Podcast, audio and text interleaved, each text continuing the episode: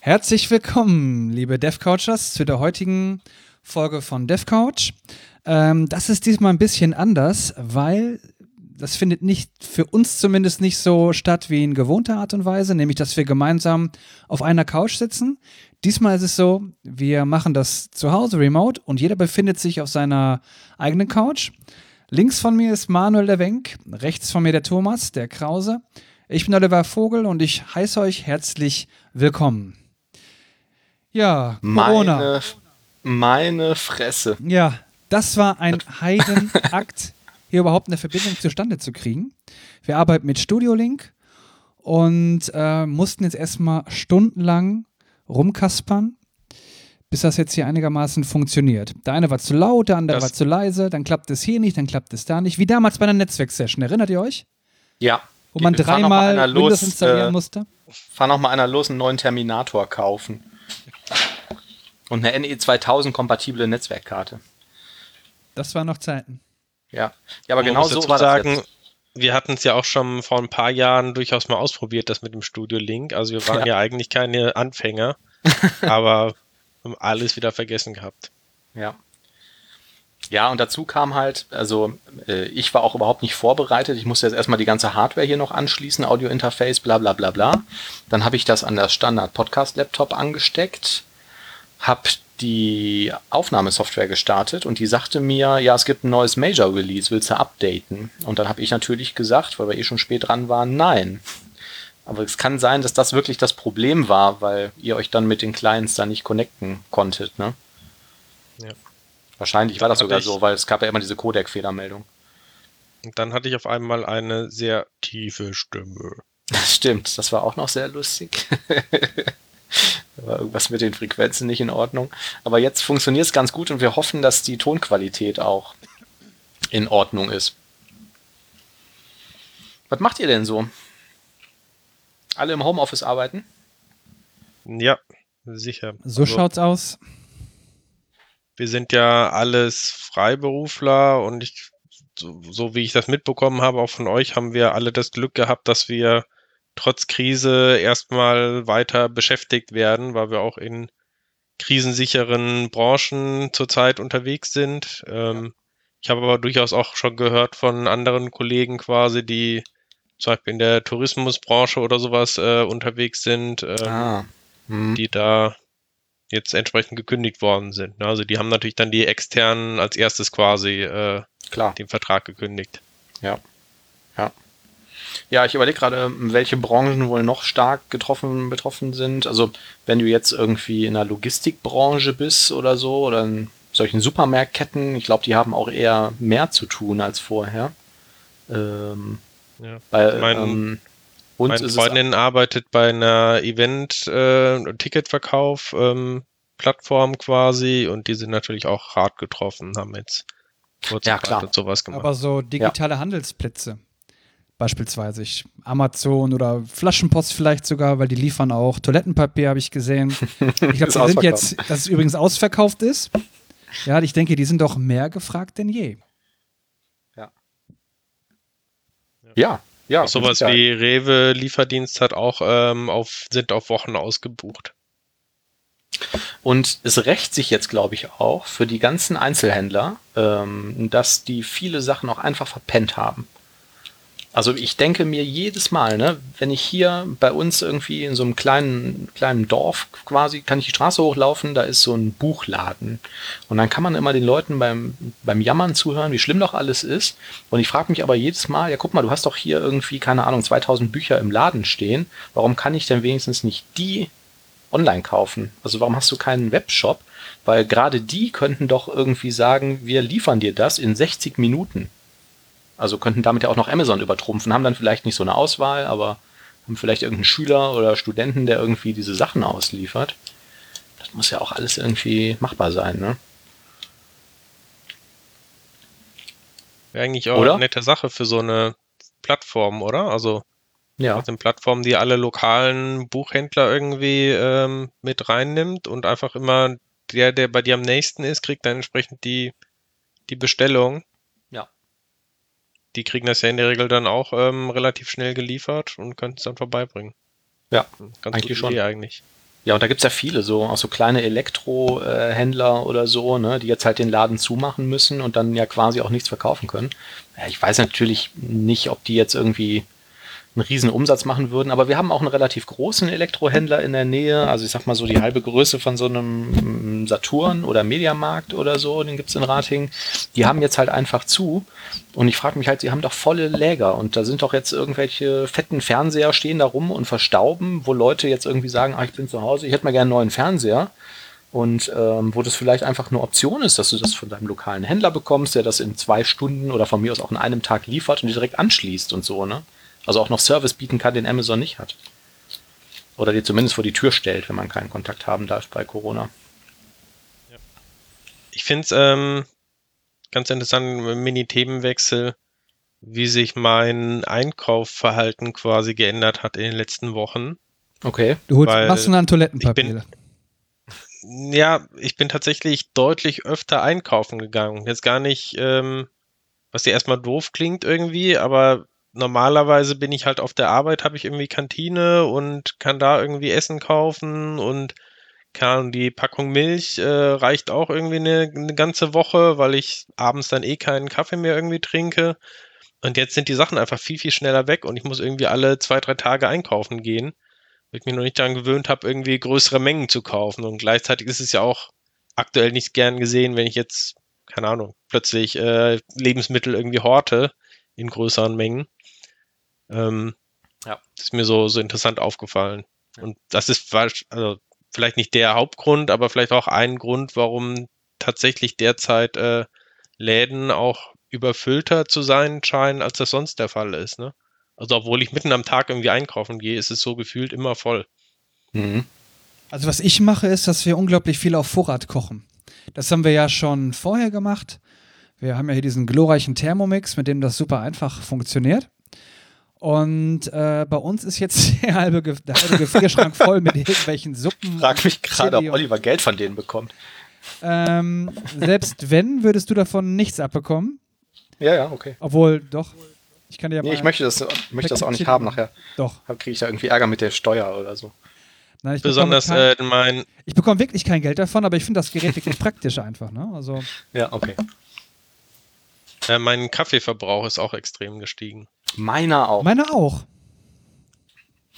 Ich dachte, du wolltest jetzt noch die, ähm, achso, du kochst mehr auf Vorrat und dann friert ihr das ein, oder was? Richtig. Ich habe ja schon gesagt, der halbe Gefrierschrank ist voll mit Zeug. Ja. Und zwar ist das nicht unser Gefrierschrank, sondern der von der, ähm, von der Mutter von Katharina. Die halt, die wohnen halt hier in dem gleichen Haus. Und äh, im Keller hast du quasi einen Durchgang zu dem Keller zu der Mutter. Und weil unser Gefrierschrank voll ist mit irgendwelchem Zeug, was ich gar nicht genau zuordnen kann, haben wir uns jetzt schon ausgeweitet. Richtig genau. Mhm. Ja. Und der ist jetzt schon ziemlich voll von unserem Zeug. Stellt euch das mal vor. Es geht gar nicht, oder? Furchtbar. Mm, Beim, ja, pff, ist halt so, ne? Gefrierfässer haben das ja auch so an sich, dass man die einfach immer so voll füllt und alles reinpackt, was reingeht. Eigentlich ist es ein Gefrierschrank sogar. Wir hatten früher so eine Gefrier, also das Ding, was auf dem Boden steht, was man so nach oben aufklappt, ist eine Gefriertruhe, glaube ich, ne? Eine Gefriertruhe aus dem Gastrobereich hier im Keller stehen und die war einfach immer gerammelt voll.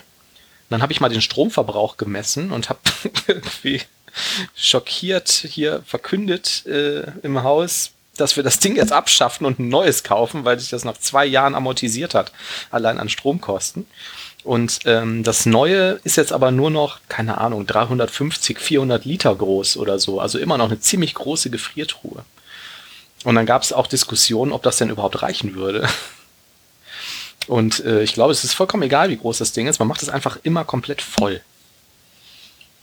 Genau, und dann schmeißt man irgendwann, holt man was raus, von ganz unten am besten. Mhm. Und dann fragt man sich grundgütiger, wie lange ist er schon hier drin? Und dann schaut Ganz man sich genau. das an, denkt darüber nach, könnte ich mich damit vergiften? Und dann schmeißt man es weg.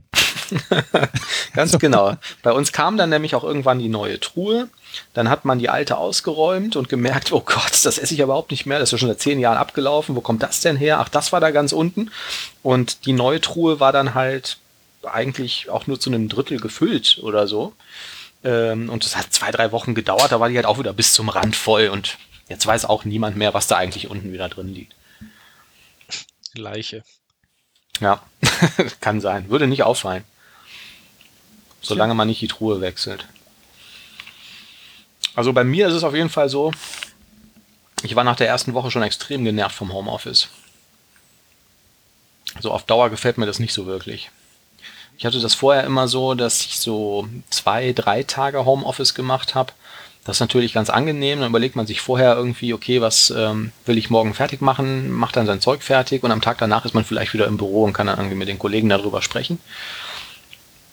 Und aktuell habe ich so das Gefühl, dass viel mehr Kommunikation nötig ist. Es ist wahrscheinlich genauso viel, aber man muss ja jetzt immer sagen, okay, ich rufe dich an oder wir machen eine Videokonferenz oder dies oder jenes oder so. Ne? Man tippt viel im Slack rum. Und ähm, ich finde das schon sehr anstrengend, wenn man nicht so ganz klare Strukturen auch irgendwie schafft. Definitiv. Ja. Ja, also bei mir ist tatsächlich irgendwie in den letzten Wochen wieder etwas Alltag eingekehrt. In Was heißt das? der ersten oder zweiten Woche ähm, fand ich es auch ein bisschen anstrengend mit Homeoffice, weil man es einfach nicht gewöhnt ist irgendwie. Ähm, aber jetzt finde ich, also jetzt gerade diese Woche irgendwie, weiß nicht, ist es schon so ein Normalzustand irgendwie. Mir fällt es nur, finde ich, gerade nachmittags dann schwer, mich ähm, durchgehend noch zu motivieren. Also abend, äh, morgens finde ich, hat sogar Vorteile, weil man ist halt ähm, schneller irgendwie am Rechner selber dran. Man hat jetzt nicht irgendwie, ähm, man muss sich nicht erst anziehen und, und sowas alles. Das heißt, man ist dann deutlich schneller irgendwie äh, quasi im virtuellen Büro. Ähm, da spart man also, weiß nicht, eine Stunde vielleicht, aber dafür nachmittags so ab 3 Uhr, wenn man auch im Büro normalerweise so ein bisschen vielleicht den Durchhänger hat, dann ist es halt zu Hause nochmal, finde ich, schwieriger, ähm, dann halt am Ball zu bleiben. Ja, stimmt. Ja, also ich habe auch ähm, ganz bewusst ähm, nach der ersten Woche versucht, irgendwie so Struktur reinzubringen und auch viel äh, Zeit draußen zu verbringen. Also ich bin dann morgens immer erstmal laufen gegangen und so, ne, bevor ich irgendwie den Rechner eingeschaltet habe. Und ähm, hab, ähm, keine Ahnung, bin, letztens sind wir zum Beispiel morgens ähm, um, ich glaube, 6 Uhr aufgestanden und sind nach ähm, Düsseldorf zum Bäcker gefahren mit dem Fahrrad. Also da muss man jetzt dazu sagen, das ist irgendwie 20, 25 Kilometer weit weg oder so. Das war dann die morgendliche Sporteinheit und haben da irgendwie bei einem ganz coolen Bäcker ähm, Brot gekauft für die gesamte Nachbarschaft und so. Und das ist, glaube ich, auch immer ganz cool, mal rauszukommen und vor allen Dingen halt echt, auch echt so Strukturen zu haben. Ne? Jetzt wirklich dann irgendwie um 12 Uhr auch mal eine Pause zu machen. Ja, ich bin auch mal mittags äh, spazieren gegangen, so eine mhm. Stunde oder so. Ja. Und ich habe einen unfassbaren Kaffeeverbrauch. Ich habe ja jetzt ein neues Hobby von mir, ist ähm, Kaffee aufbrühen. Also so klassischer Filterkaffee, dann auch mit so einer frischen Mühle und als ich damit so angefangen habe, war das irgendwie nix, weil die ganzen Bohnen, die ich hatte, waren noch irgendwie alle Schrott. Und jetzt habe ich welche gefunden von einer Ratinger Kaffeerösterei, die richtig, richtig gut sind. Und ähm, die sind jetzt aber leer. Jetzt bin ich natürlich vollkommen aufgeschmissen. Jetzt habe ich nur noch die alten Billo-Bohnen und die schmecken nicht, aber ich trinke die trotzdem. Wie ist das bei euch beim Kaffeekonsum?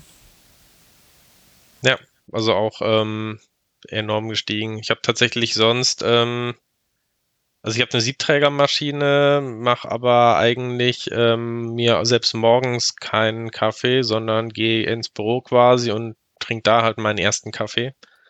So dass ich dann hauptsächlich eigentlich am Wochenende ähm, mir früher halt den, den Kaffee selber gemacht habe. Und jetzt hat sich das halt geändert, dass ich äh, tatsächlich dann zu Hause immer den, den Kaffee halt trinken muss oder darf. Und da hat dieser Verbrauch natürlich immens gestiegen. Ja. Ja, bei mir ist das so, ich habe ja diesen Vollautomaten und äh, eigentlich bin ich hingegangen und habe jeden Mo ich erstmal ein Porridge. Ähm, immer die gleiche Sorte meistens. Du isst was? Porridge. Porridge? Ja. Was ist das? Äh, es wird Poritke geschrieben. Das sind Haferflocken. So, ne? Porridge. Aber warm, ne? Ja, sonst ist es ja, sind es ja Overnight Oats. Ne? Also Haferschleim. Den kenne ich nicht. Ja, Porridge ist Haferschleim, genau. So. Eine sagen Haferflocken, eine sagt Haferschleim, manche sagen Haferflockensuppe, manche sagen Porridge. Und ich bin derjenige, Das der sagt bereitest du dir Porridge. jeden Morgen frisch zu, oder was? Jeden Morgen bereite ich mir Porridge zu. Das heißt frisch. Also ähm, ist jetzt irgendwie so ein, vielleicht ist das so ein Hipster-Scheiß oder so, keine Ahnung. Aber du kannst jetzt auch fertig Porridge kaufen, die dann schon gesüßt sind und vielleicht mit gewissen Geschmacken veredelt sind. Und ich habe einen Porridge von Dr. Oetker. ist schon wieder Werbung, aber nein, das schmeckt wirklich lecker. Und das ist halt so mit Nüssen und bla bla bla. Und das mache ich mir eigentlich jeden Morgen. So, schmeckt ganz Also. Müsli. Nein, Porridge. Es ist ein Haferflocken mit so ein bisschen äh, Mandel- und Nussgeschmack drin. Das ist ganz fantastisch, kann ich jedem nur empfehlen. Ich mache keine Werbung, ich finde es wirklich super, aber egal. Von Dr. Oetker war das, ne? Von Dr. Oetker, ich buchstabiere Dr.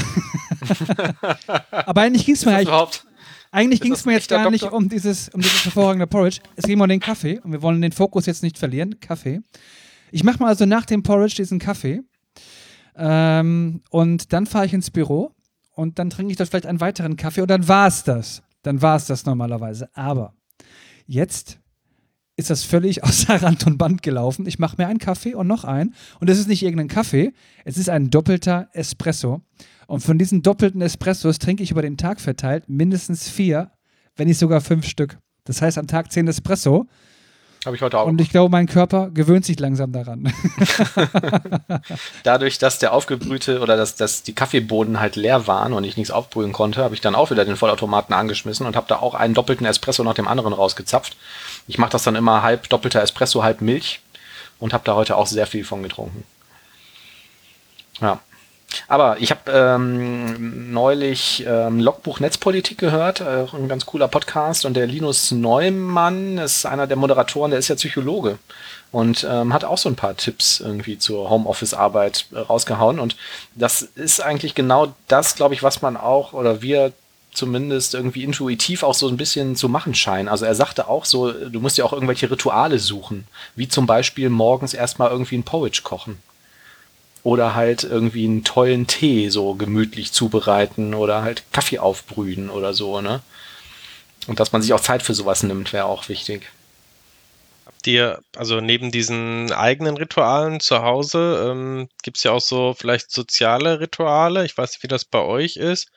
Bei mir hat sich das sowohl im Job äh, quasi jetzt so eingebürgert, als auch privat. Ich beleidige Also einmal machen wir-. Würde? Ich beleidige morgens die Nachbarn. Das ist Ach schon so, ein soziales ja, Ritual bei mir nach dem Aufstehen. Genau. ja. Arschlöcher! Ähm, was wir bei uns äh, quasi im, im Job machen, ist, dass wir uns immer nachmittags einfach mal ähm, eine Videokonferenz-Call machen, ohne jetzt irgendwie fachliche Inhalte, sondern einfach nur so zum Kaffee-Pläuschchen quasi. Ah, Also, dass jeder einfach mal erzählt, äh, was so gerade abgeht. Also das, was man Ja, das halt ne- sonst beim, im Büro sonst nebenbei so machen würde. Ne? das ist eine schöne Das so als Idee. regelmäßiges Ritual. Ja. Ähm, also kann ich auch sehr, sehr empfehlen. Und halt ansonsten auch, ähm, sag ich mal, nach Feierabend äh, mit ein paar Freunden machen wir jetzt auch einmal in der Woche einfach so einen Video-Call irgendwie, ne? Dass da auch die, der soziale Kontakt da irgendwie aufrechterhalten bleibt. Ja, ja. Das passiert bei uns hier zu Hause gerade auch. Also jetzt nicht bei mir, aber ähm, bei der Emma. Ne, also für die Kleine, da ist das natürlich jetzt besonders schlimm, denn äh, sie darf jetzt quasi überhaupt nicht rausgehen, sich mit irgendwelchen anderen Kindern treffen und so. Äh, die haben Emma ist deine Freundin, ne? Nein, das ist Katharina. Emma, ist die, Emma ist die Tochter von Katharina. Und die ist jetzt quasi zu Hause. Die hat ja jetzt verlängerte ähm, Osterferien und darüber freut sie sich auch. Aber die sozialen Kontakte fehlen ihr total. Und das merkst du halt. Die ist halt ziemlich außer Rand und Band, die Kleine. Und heute und gestern haben die sich getroffen zum Spielen mit dem iPad. Das heißt, sie machen dann hier FaceTime auf oder einen, irgendeinen Call und äh, spielen dann per, per äh, FaceTime miteinander. Verrückt, oder? Aber besser als nix. Und dann machen die halt, ich keine Ahnung, was sie da machen, ne? Zeigen Das sich hier. ich nicht. Also, die, jetzt hat einer hat ein iPad und dann macht man einen FaceTime-Call, aber man sieht auch nicht, was der andere spielt oder machen die das Screensharing? Ich weiß so? nicht, die haben dann ihre Pokémon-Karten und dann Mhm. ist, ja, ist ja völlig egal. Hauptsache, die wollen einfach den sozialen Kontakt haben. Ne? Ich, ich weiß nicht, was die da machen. Vielleicht erzählen sich Geschichten oder reden über Jungs. Ich weiß es nicht. Hm. Ähm, müsste ich vielleicht mal genauer hinhören. Aber die sozialen Kontakte fehlen denen auch total. Und ich glaube, gerade für Kinder ist Ja, das natürlich. besonders schwierig. Ja, ja. Mhm.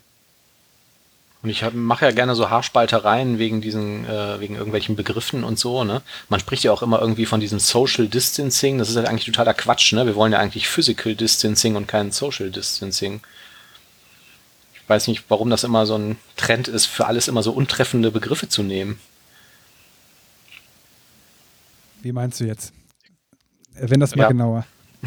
Ja, es gibt doch, die Rede in den Medien ist doch immer so, wir müssen jetzt Social Distancing betreiben, um die Kurve abzuflachen und den Virus einzudämmen und so. Aber das ist ja eigentlich Quatsch. Wir wollen ja kein Social Distancing, wir brauchen Physical Distancing. Ja. Also wir haben ja jetzt gerade einen sozialen Kontakt, obwohl wir physisch nicht äh, nebeneinander sitzen. Aber ist das sozial? Ja, Oder klar. ist das ein, ein Sozialersatz? Ja, irgendwie schon, aber irgendwie ist auch Das dieses schon Physical. soziale Interaktion, ne? Also das, ja. Irgendwie schon, aber auch, auch irgendwie wieder nicht.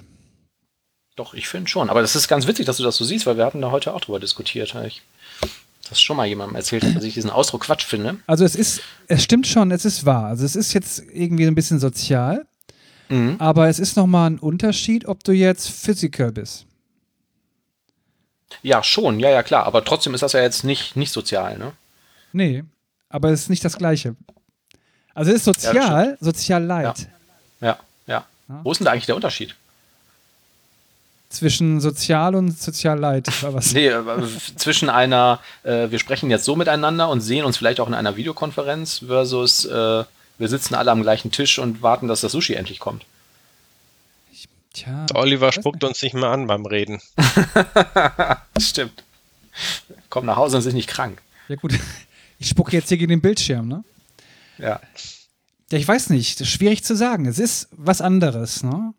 Ja, natürlich. Also beispielsweise, wenn ich jetzt hier sitzen würde und wir würden jetzt miteinander reden und äh, jetzt bei Thomas wird jetzt, weiß ich nicht, irgendjemand reinkommen, wird ihn eine Knarre an den Kopf halten und wird ihn erschießen. So, dann wäre er in dem Augenblick eigentlich alleine. Ne, das heißt, äh, dann wären wir jetzt nicht so sozial, wir würden das mit betrachten und würden denken, ah, das ist ja schrecklich. Aber wenn jetzt, wenn wir jetzt alle gemeinsam da wären und würden das hautnah miterleben, wäre das nochmal ein Unterschied. Unter Umständen wären wir ja selber betroffen davon. Das heißt, eigentlich sind wir da, aber jetzt auch nicht. Weil wenn jetzt was passieren würde bei Thomas, dann wären wir nicht unmittelbar daran beteiligt. Keine physische Interventionsmöglichkeit. Nein, du bist halt einfach nicht, du hast halt diese Distanz. Ja, Mhm. wir sehen, wir sind zwar jetzt irgendwie äh, nah zusammengeschaltet, dadurch, dass wir uns jetzt irgendwie sehen über Bildschirme Ja. und so, aber äh, es ist nicht dasselbe, als wenn wir jetzt persönlichen Kontakt Ja, ja. hätten. Nee, das ist klar. Ja, ja, klar. Weil es ist eine Distanz einfach da. Auch wenn uns eine gewisse Nähe vorgegaukelt wird. Und ich glaube einfach, dass der Mensch ein soziales Wesen ist, das dieses Physische benötigt. Mhm. Ja, das kann. Auf kann, Dauer. Klar. Ja. Natürlich, das siehst du ja auch schon, mh, selbst jetzt bei der ganzen Eindämmung, wenn du irgendwie bei schönem Wetter aus dem Fenster guckst und schaust, wie viele Leute dann doch zu zweit dann halt nur noch durch die Gegend latschen, ne? Und zusammen irgendwie raus wollen oder irgendwas machen wollen. Klar. Ähm, anderes Thema. Videokonferenzen sind ja jetzt auch ähm, stark im Kommen. Und die, wir sehen uns hier gerade über Skype und der Thomas hat, ähm, ich weiß nicht, ist es Skype für, für Windows Desktop oder so? Ja. Und da scheint man den Hintergrund irgendwie so blurren zu können. Und ähm, ich habe hier äh, Skype für iOS auf dem Tablet äh, laufen, das steht vor mir und da funktioniert das nicht. Und ähm, ich habe mir gedacht, beides ist eigentlich keine optimale Variante. Also erstmal ist ja blöd, wenn man den Hintergrund immer so sieht, dann sieht man, was für eine Rumpelskammer man vielleicht gerade sitzt, ne? Obwohl man den Eindruck erwecken will, man wäre irgendwie gerade im äh, Weißen Haus oder so. Und ähm, das mit dem Blurren hat natürlich so ein paar technische Probleme. Wenn du dich da jetzt irgendwie bewegst, dann sieht man auch irgendwie den Hintergrund. Und jetzt habe ich mir bei Amazon so eine Halterung ausgesucht für ähm, Fotohintergründe. Kostet 30 Euro, sind so zwei Ständer mit so einer Querstange, wie so ein, wie so ein Kleiderständer im Prinzip, ähm, wo man diverse Fotohintergründe drüber werfen kann. Und habe auch viele Hintergründe äh, schon gefunden. Die habe ich auch alle auf meiner Amazon-Wunschzettel, die ganz äh, cool aussahen. Also so irgendeine ähm, karibische Insel oder ähm, irgendwelche, keine Ahnung, ähm, dunklen Psychokeller oder so, ne? je nachdem, was man da im Hintergrund halt gerade haben will. Aber ähm, bevor du da quasi Amazon noch mehr Geld schickst, ich glaube, da gibt's auch durchaus äh, technische Lösungen, wie man das hinkriegt. Also Hab vielleicht nicht so geil, ähm, aber es gibt durchaus äh, Software quasi, die so Hintergründe reinrendern kann. Und ich habe auch gehört, dass wohl zumindest bei Microsoft Teams, das benutzen ja auch einige zurzeit für Videokonferenzen, Ja. dass das da kommen soll. Also aktuell kannst du auch nur blurren, aber dass man da den Hintergrund irgendwie wohl verstellen. So, genau das habe ich mir nämlich auch überlegt. Das ist doch eigentlich ein Softwareproblem und das muss doch auch irgendwie auf Basis von der ähm, von der Webcam irgendwie treibertechnisch schon möglich sein, irgendwie bevor das Signal jetzt an die Software geleitet wird, da zu sagen, ähm, keine Ahnung, mach mal schwarz-weiß und spiegeln und Hintergrund tauschen oder so. Also ich hatte letztens äh, genau dafür eine Software gesehen, die kann das ähm, wohl machen und stellt sich dann für andere Anwendungen wiederum als äh, Webcam zur Verfügung. Ich Ja, komme jetzt leider auf den Namen nicht mehr. Ähm, ja, das würde mich mal interessieren. Ja, Ähm, dann habe ich aber, war auch kurz davor schon, das zu installieren, habe dann aber auch nochmal gesehen für zum Beispiel Logitech, da gibt es ja auch einige, die davon Webcams haben. Da ist das auch in dieser Software wohl mit drin eingebaut. Und ich kann mir vorstellen, dass es bei anderen Herstellern auch ähnlich ist. ja, ich habe hier eine Logitech ähm, Cam, aber ich habe gar keine spezielle Software dafür installiert. Ne? Habe ich bei auch noch nicht installiert, aber Ja. ich hatte mal gegoogelt, dass sie es zumindest können soll. Ja. Ja. Naja, und jetzt, also ich finde es halt bei so Konferenzen fällt einfach immer auf, ne? Du hast jetzt vielleicht fünf, sechs Leute oder so. Wir haben, machen morgens, morgens jetzt immer irgendwie so ein, so ein Daily Stand-up äh, Scrum-Meeting ähm, online und es gibt halt ein paar Kollegen, die haben immer besonders schlechten Klang. Und das fällt, das ist dann immer das gleiche Ritual, ne, dass man so miteinander spricht und dann sagt man, was, was, was hast du gesagt? Ich habe kein Wort verstanden. Bist du in der Badewanne? Ja, warte mal, ich schalte mal um. Und dann klick, klick, klick, klick, dauert es irgendwie, dann wird das Handy rausgekramt und so und dann klingt es ein bisschen besser und dann kommt wieder der andere Kollege und sagt irgendwas, das versteht man dann auch nicht und dann ist die Latenz so hoch und so, ne. Ähm, ich finde es auch ganz cool, wenn man da irgendwie ähm, also auch den Kollegen gegenüber, wenn man da von Anfang an irgendwie dafür sorgt, dass man da guten Klang hat und dass jetzt vielleicht gerade auch nicht im Hintergrund irgendwie so unfassbar viel Radau ist, was man zumindest hört. Ne? Wobei man fairerweise sagen muss, es ist aktuell auch sehr, sehr schwierig, nur möglich, ähm, Headsets oder Webcams quasi zu kaufen. Ja. Also die sind zumindest bei Amazon, das war jetzt mein Stand von vor ein paar Wochen, komplett alle ausverkauft. Und ich kann mir vorstellen, dass es jetzt irgendwie beim lokalen Mediamarkt Saturn ähnlich aussieht. Ja, Ich habe Glück gehabt, dass ich noch ähm, relativ am Anfang der Krise aus anderen Gründen eh ein Headset äh, bestellen wollte, habe das noch irgendwie hinbekommen. Da war auch schon fast alles ausverkauft. Äh, Mhm. Musste mich also dafür eine Variante, teure Variante entscheiden. Hat das denn lokal Ähm, auf bei dir? Der Mediamarkt? Oder Saturn? Haben die nicht alle geschlossen? Ja, das war noch vor der Zeit quasi, Ach, ne? vor der also, Zeit. bevor die geschlossen wurden, ja. Vor der Zeit. Aber auch, ähm, also ich habe tatsächlich bei Amazon gekauft und nicht bei beim Mediamarkt. Aber du hast natürlich vollkommen recht. Also die Sachen fallen natürlich auch weg und bei Amazon, wie gesagt, ist es auch alles ausverkauft. Also wenn man noch kein Headset hat, was sinnvoll gut funktioniert, dann ist es jetzt gerade auch schwierig, eins zu bekommen.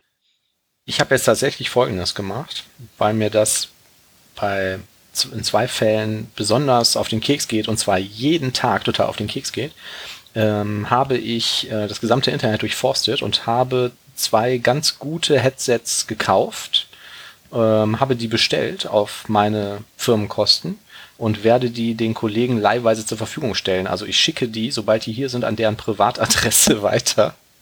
Und mit der Bitte, dass die das bitte benutzen sollen, wenn wir miteinander sprechen. Und irgendwann, wenn wir uns wieder sehen, können sie mir die ja vielleicht zurückgeben. Kannst denen ja eine Klopapierrolle mitschicken. Nee, habe ich leider nicht. Habt ihr genügend Klopapier? Ich habe ja Ja, heute noch auch noch- Klopapier gekauft. Ach ja, ja. Allerdings nur Haben wir da das schon während der. Sendung drüber gesprochen? Nee, ne? Doch, Gon. Einmal ganz kurz am Anfang, oder? Ja, Ja. okay, ich weiß nicht mehr. ja, also wir haben noch was, aber wäre auch gut, wenn das in den nächsten Wochen wieder verfügbar wäre. Ja, die Frage. Nochmal, die ich- ähm, okay, Thomas, komm. Komm, Thomas, komm. komm. Darf ich? Okay. Ähm, mich würde nochmal interessieren, was ihr so beruflich ähm, für Videokonferenzsoftware benutzt. Seid ihr da auch mit Skype unterwegs oder? Ähm, wir haben, also wir benutzen Slack und wir äh, telefonieren auch über Slack und machen da auch ähm, Screensharing und sowas und das funktioniert eigentlich ganz gut. Ähm, sofern halt dein Zuspiel-Equipment äh, gut ist. Also wie gesagt, ne, Headset ist schon, schon ganz nützlich. Ähm, das funktioniert auch auf Mobile Devices. Ich habe das auf iOS installiert. Ähm, das geht auch ganz gut. Videokonferenzen machen wir tatsächlich eher nicht. Ähm, ja. Aber du hast gerade gesagt, ihr habt jeden Tag ein Daily. Das wäre jetzt für mich so ein ja, aber das machen wir per Audio. Also wir machen dann so einen Gruppencall. Ähm, du hast ja bei, ich weiß nicht, ob Slack äh, kennst du wahrscheinlich, ne? Also ja. gibt ja verschiedene Channels und du kannst im Channel ist oben so ein Knopf, da drückst du auf Anrufen und dann werden alle, die im Channel sind, automatisch angerufen und jeder kann halt joinen oder ablehnen. Ja, das ist halt, ähm, also wir verwenden äh, Teams, äh, Microsoft Teams mhm. für Videokonferenzen. Mhm. Auch eigentlich jetzt äh, ja, relativ neu. Davor haben wir es auch mit ähm, anderen Tools gemacht, entweder über Slack oder WebEx Teams, wenn es halt äh, notwendig war. Aber jetzt halt äh, mit Microsoft Teams und bin da eigentlich sehr zufrieden mit. Also ich habe den Eindruck, die Qualität ist da ziemlich gut, also besser als bei manchen anderen Tools. Ähm, die Features sind halt auch ein bisschen schöner. Man hat also ein, ja, man sieht sehr gut quasi, wie alles eingeloggt ist, hat auch noch einen parallelen Chat, wenn man das möchte. Ähm, also ist halt etwas komfortabler quasi als jetzt äh, diese integrierte Funktion von Slack. Und vor allem, du hast halt feste Termine, die auch mit Outlook irgendwie verknüpft sind, ähm, wo dann einfach äh, drüber teilnehmen kannst quasi. Also muss nicht immer einen haben, der dann alle anderen anruft, sondern alle wählen sich quasi in so einen ähm, Termin selber halt rein. Mhm. So ein virtueller Konferenzraum quasi. Ja. Das finde ich echt praktisch. Und nochmal zu deinem Hinweis, ihr macht ja Audioanrufe. Wir haben uns tatsächlich auch bei uns im Team ähm, dagegen entschieden, nur Audioanrufe zu machen, sondern haben gesagt, okay, wir versuchen alle uns mit Video dazu zu schalten, weil wir Aha. auch gesagt haben, auch das fördert so ein bisschen das Soziale irgendwie, ne? Dass man jetzt so nicht, äh, dass man auch den anderen nochmal sieht irgendwie. Auch vielleicht nochmal eine, eine Komponente. Mhm. Das stimmt, ja. Habe ich mir so noch keine Gedanken darüber gemacht. Also ich finde diese ähm, täglichen Meetings und wirklich dann auch so feste äh, ähm, Gesprächszeiten zu haben und so auch äh, ganz, ganz coole Sache. Ähm, das mit dem Video, ja, können wir auch mal drüber nachdenken. Ja. ja. Aber trotzdem habt ihr mich jetzt noch nicht richtig davon abgebracht, mir so äh, Hintergründe zu kaufen. Ich habe das mal in die in unsere Sendungsnotizen gepastet, wie sowas aussieht und packt das auch in die Show Notes, falls das irgendwie Zuhörer interessieren sollte. Und ähm, damit kann man natürlich ähm, so einen Hintergrund auf einer völlig anderen Qualität vorgaukeln. Weil ähm, was es auch noch gibt und was ich glaube ich dann auch ganz cool fände, wäre ähm, so eine Beleuchtung, so ein quasi so ein LED-Strahler, den du hinter dem Monitor stellst und der das auch noch gleichmäßig ausleuchtet, damit du dann nicht auch noch so schlechtes Licht hast, wie wir jetzt gerade haben im Video. Und das in der Kombination, das wäre mir zumindest irgendwie. Also dein Bild sieht doch ganz super wert. aus. Bitte? Dein Bild sieht doch ganz super aus.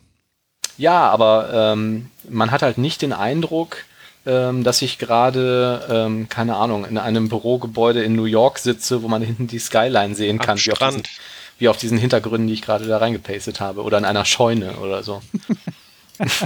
Eine Scheune wäre gut. Stadion. Ja.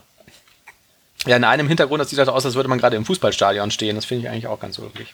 Also bei Thomas könnte das ja gut funktionieren mit dem grünen Hintergrund. Wenn du dein Regal wegräumen würdest, hättest du den perfekten Greenscreen. Ja. Ja. Also ich ja. habe tatsächlich eine grüne Wand für unsere Zuhörer, die das jetzt quasi nicht, nicht sehen können. Mhm. Ähm, mit nur einem Bücherregal irgendwie in der Mitte. Ja. Das würde perfekt funktionieren, ja. Ich habe das tatsächlich einmal gemacht ähm, für irgendeinen, äh, geschäftlichen für eine geschäftliche Videokonferenz. Äh, wir haben ja für die Konferenzen so einen Aufsteller, so einen DevCouch-Aufsteller. Ne, wo, wo irgendwie ganz groß DevCouch draufsteht und so. Und den habe ich einfach hinter mir aufgebaut.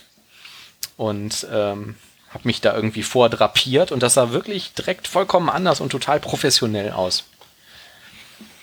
Außerdem sah man nicht den Wäscheständer, der dahinter stand. Ja, apropos Konferenzen.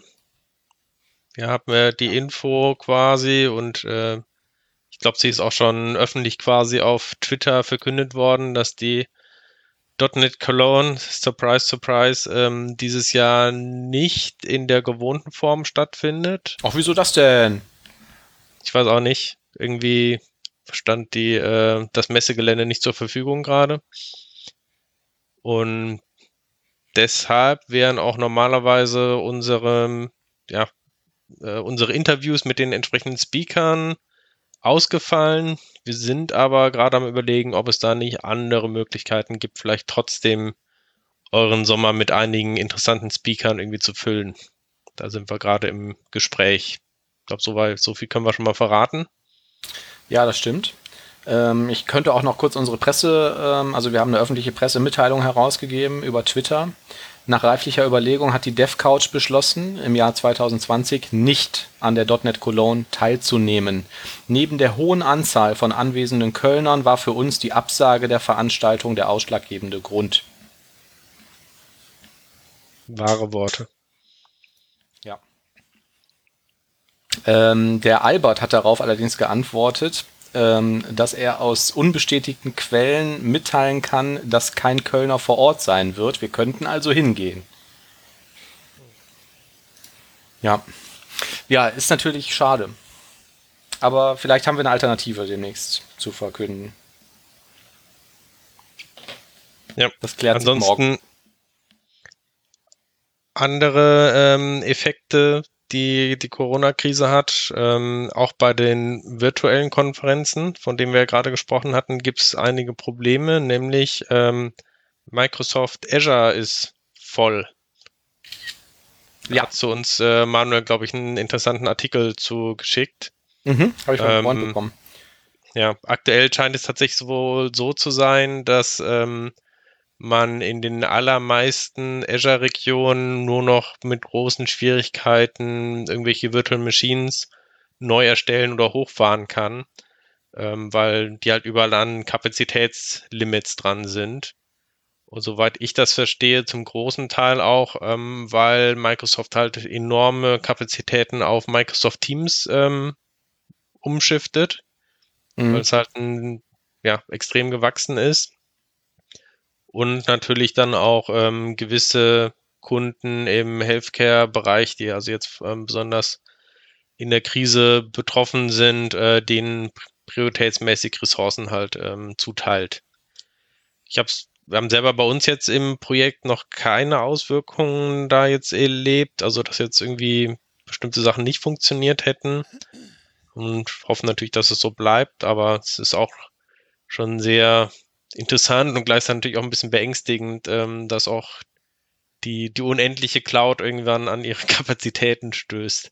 Ja, das ist schon spannend. Und ne? Microsoft ne? kann das wohl auch gar nicht jetzt so schnell aufstocken, weil sie auch ähm, dann teilweise Lieferengpässe aus China haben, ne? die halt auch ähm, jetzt erst langsam wieder anfahren. Ja, ich meine, das hat mich auch ein bisschen beunruhigt, ja, weil du siehst, das Ding quasi so von vorne raus und von vorne raus läuft das und die schreiben ja dieses neue Feature, wir unterstützen jetzt dies und jenes. Aber was sich so, was so intern abläuft, die internen Abläufe und welchen Stress sie vielleicht selber haben, weil sie Lieferengpässe haben oder hier hakt es oder da hakt es, das bekommst du ja gar nicht mit. So, du merkst halt nur am nächsten Morgen, du stehst auf und äh, möchtest deine deine Apps starten oder deine Services starten und es geht nicht. Na, und du bekommst halt äh, keine, die Storage Queue postet keine Nachrichten. Ein langsam. Ja, oder, Dein Request ja. gehen gerade ein bisschen langsam, aber eigentlich steht das Datencenter gerade in Flammen. irgendwie so. Ja, irgendwie so. Das kriegst, du, das kriegst du im Grunde genommen genau. gar nicht mit. Das fand ich schon ein bisschen komisch. Und äh, Microsoft, ich glaube, das ist doch jetzt die zweitgrößte Cloud nach AWS, also nach Amazon, oder? Und die modernsten. Ja, also wenn sie nicht die. wenn sie nicht die größten sind, dann sind sie die zweitgrößten auf jeden Fall. Ja. Also sie sind wohl diejenigen mit der modernsten Infrastruktur und dem modernsten äh, Anbindungen, habe ich mal irgendwo gelesen. Und dann halt die zweitgrößten. So, und ähm, ich frage mich natürlich, wenn das bei denen jetzt schon der Fall ist, und im Grunde sind wir ja, oder sind die meisten ja sowieso abhängig von China, was ist dann zu erwarten von Google? Oder von anderen noch kleineren Cloud-Anbietern?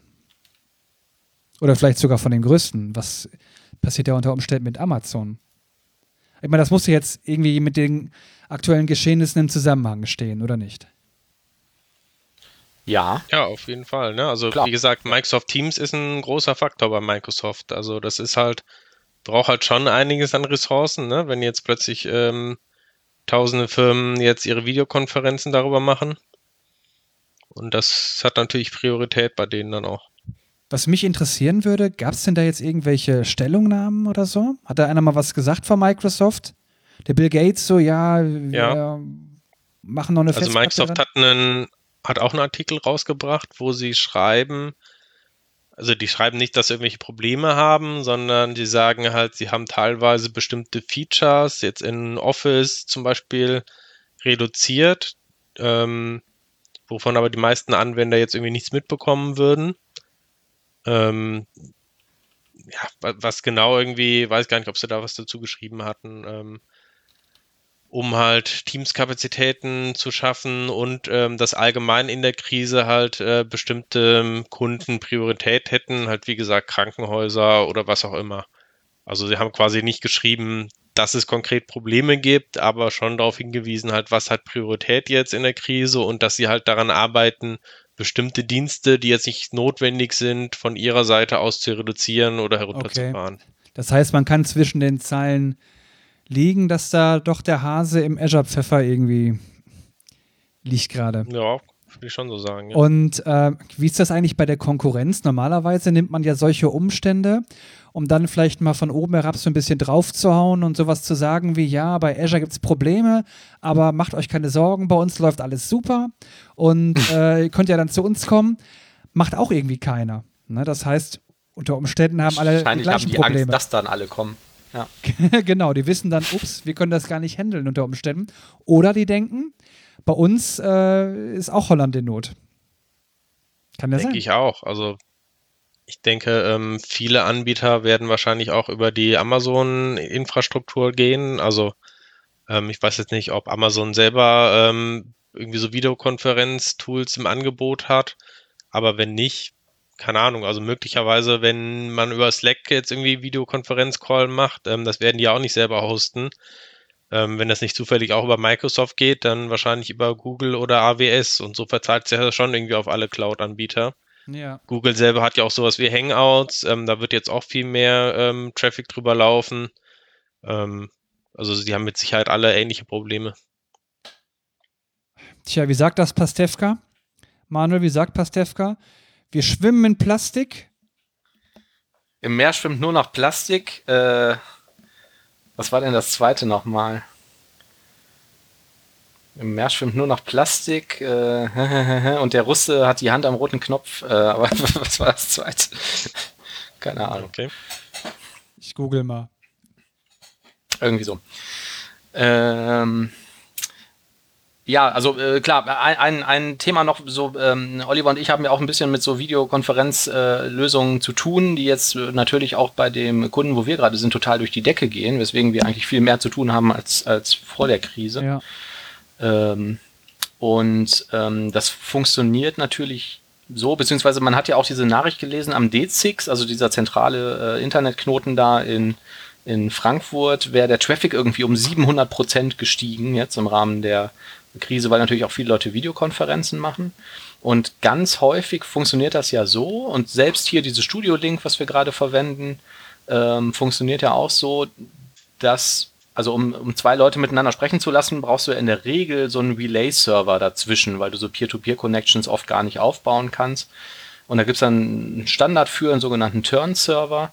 Und wenn so ein Ding bei Microsoft in der Cloud steht und da werden hunderte von stehen, ähm, wo halt irgendein Anbieter X seinen Traffic drüber routet, dann wird da jetzt auch irgendwie jeder Server 700% mehr Last ähm, abbekommen. Wobei die 700% sich, glaube ich, nicht auf Gesamt-Internet-Traffic bezieht, sondern Mhm. auf einen bestimmten Teil. Ne? Also möglicherweise Ja. vielleicht Videokonferenzen oder sowas. Ne? Ja, aber lass es sich ich- nur ne? verdoppelt haben. Ne? Und wenn, wenn du jetzt sagst, so als Anbieter, ich brauche so einen Turn-Server, dann holst du dir halt so einen Open-Source-Turn-Server, packst ihn auf so eine Linux-VM und fährst ihn dann 30 Mal in irgendeinem Cloud-Center hoch. Und äh, wenn sich sowas dann plötzlich verdoppelt, ähm, und zwar nicht nur bei Anbieter A, sondern bei allen Anbietern, die sowas anbieten, kann ich mir schon vorstellen. Ne? Die haben ja auch nicht äh, Kapazität, da wahrscheinlich im, im zehnfachen Überschwung äh, oder Überfluss in Reserve, die nur wartet, darauf genutzt zu werden. Das ist ja auch irgendwie wahrscheinlich auch eine Mischkalkulation. Ne? Mittlerweile haben ja auch ähm, YouTube, Netflix und so weiter auch alle ihre ähm, Videobandbreite reduziert, also oder Auflösung. Ja. Heißt, da kriegst du jetzt nicht mal dein, kann, dein 4K oder was auch immer, sondern nur noch ähm, maximal irgendwie HD-Auflösung, wenn du Ja, wobei ich das ehrlich gesagt auch nur so bedingt verstehe. Das äh, liegt doch nur daran, dass denen Kosten entstehen, dafür das Zeug rauszustreamen. Ne? Ja, also die haben das schon damit argumentiert, äh, um an anderen Stellen Kapazitätsprobleme zu lösen. Also eventuell, da wird auch so ein bisschen, das war auch mal Thema bei Logbuch Netzpolitik, die meinen, das könnte vielleicht eher an der letzten Meile liegen, dass die halt überlastet ist. Also sprich, ähm, die, wenn jetzt bei der Telekom oder Kabelanbieter, ähm, da teilen sich ja auch dann oft ähm, viele Kunden quasi die gleichen Leitungen ähm, und dass die entsprechend überlastet werden. Aber ähm, ist das denn in der Verantwortung von Netflix? Also wenn uns jetzt Netflix gehören würde, dann müsste ja eigentlich die Telekom zu uns kommen und sagen, äh, könnt ihr bitte die Bandbreite ein bisschen runterschrauben?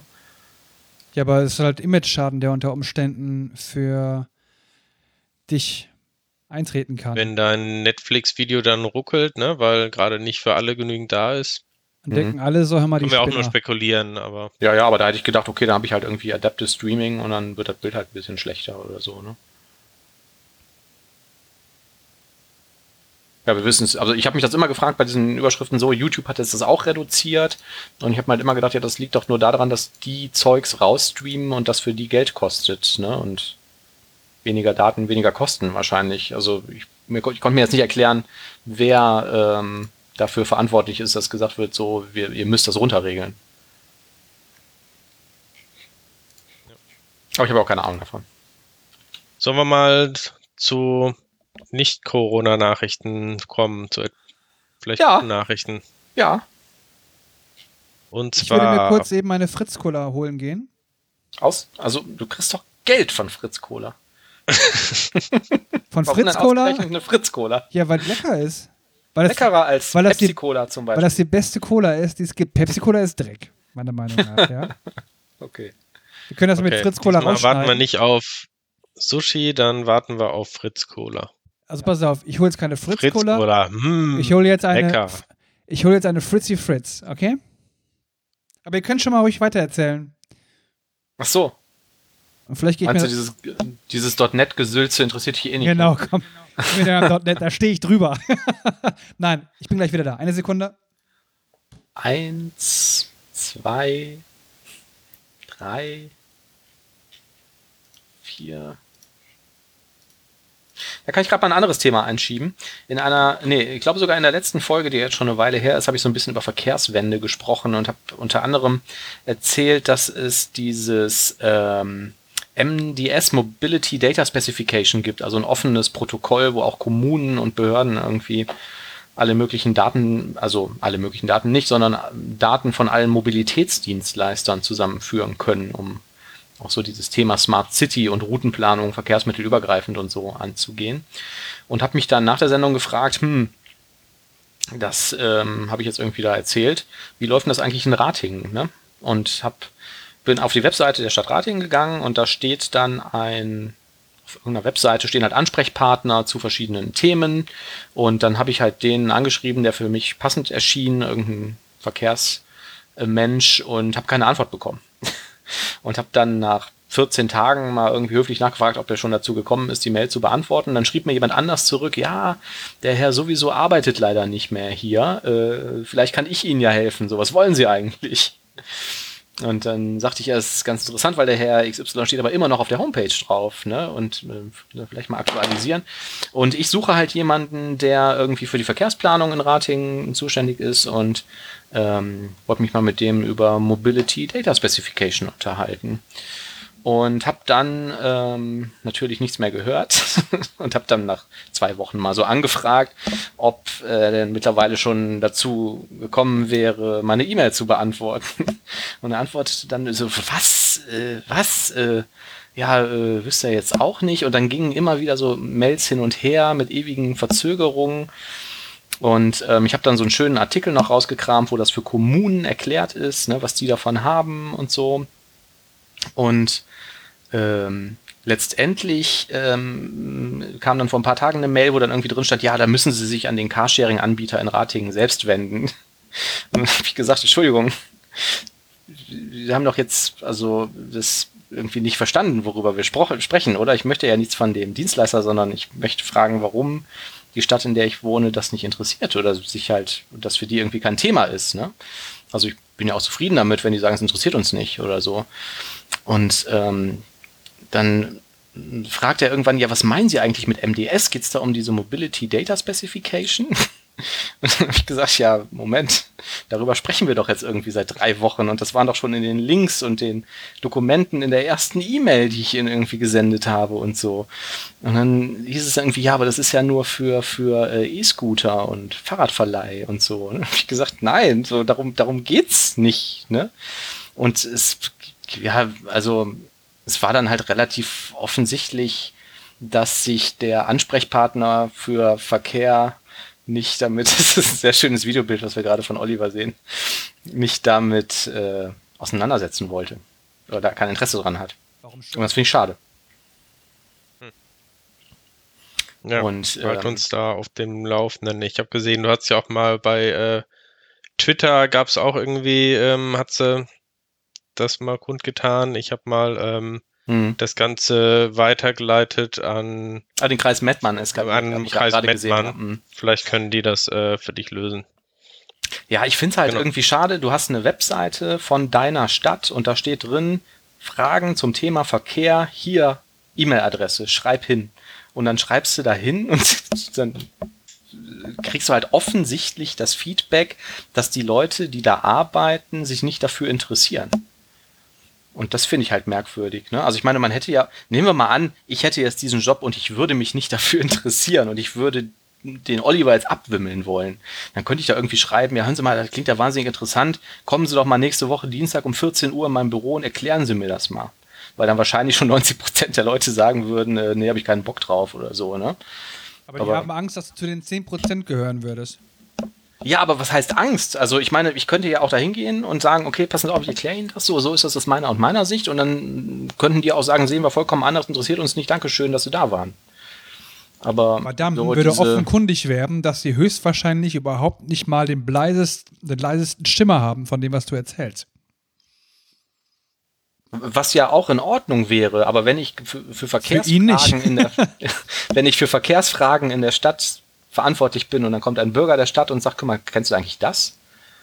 Ähm, dann zu sagen, ja, damit beschäftige ich mich nicht oder das interessiert mich auch überhaupt nicht oder so, weil ich interessiere mich nur für Parkhäuser. Ähm, ja. Ja, ich weiß auch nicht, ob das die richtige Abteilung ist. Ähm, das ja, wahrscheinlich. eher so in diesem Bereich so Open Data oder sowas, ne? Ich weiß nicht, ob es da extra mhm. Ansprechpartner für gibt. Wahrscheinlich nicht, ne. Ich habe gehört, es gibt ein neues .NET. Ähm, es gibt eine Preview zu .NET 5.0. Moment, die müsste jetzt, jetzt nicht erst Core 4 kommen? Ja, es heißt auch nicht mal .NET Core, sondern tatsächlich .NET 5.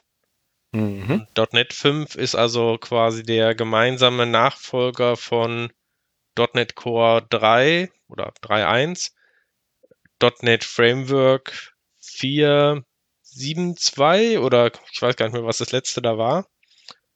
Und auch ähm, Xamarin, also diese mobile äh, App-Plattform, die Microsoft quasi gekauft hat. Also ja. Xamarin hatte ja auch quasi eine eigene, ähm, ein eigenes Framework.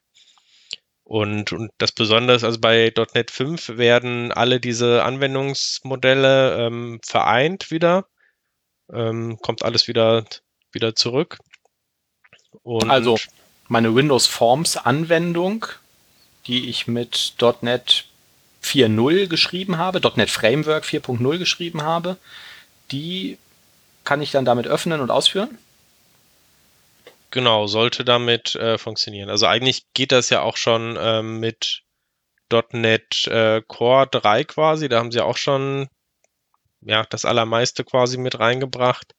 Aber .NET 5 ähm, vereint halt zusätzlich noch ähm, dieses Xamarin-Zeugs ähm, und soll halt nochmal entsprechend kompatibler sein. Aber unter der Haube, wenn ich jetzt bei meinem WinForms Beispiel bleibe und ich öffne die, diese Solution dann in .NET 5 und drücke F5, ist es .NET Core, die One-Time. Oder das, was vorher .NET also Core es, hieß. Genau, es entsteht aus der .NET Core Codebasis quasi.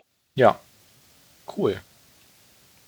Und ähm, wie lange müssen wir darauf noch warten? Hm, das ist eine sehr gute Frage. Ich weiß es nicht ganz genau. Ich weiß auch nicht, ob sich jetzt dadurch ähm, durch Corona jetzt irgendwie quasi was ändert.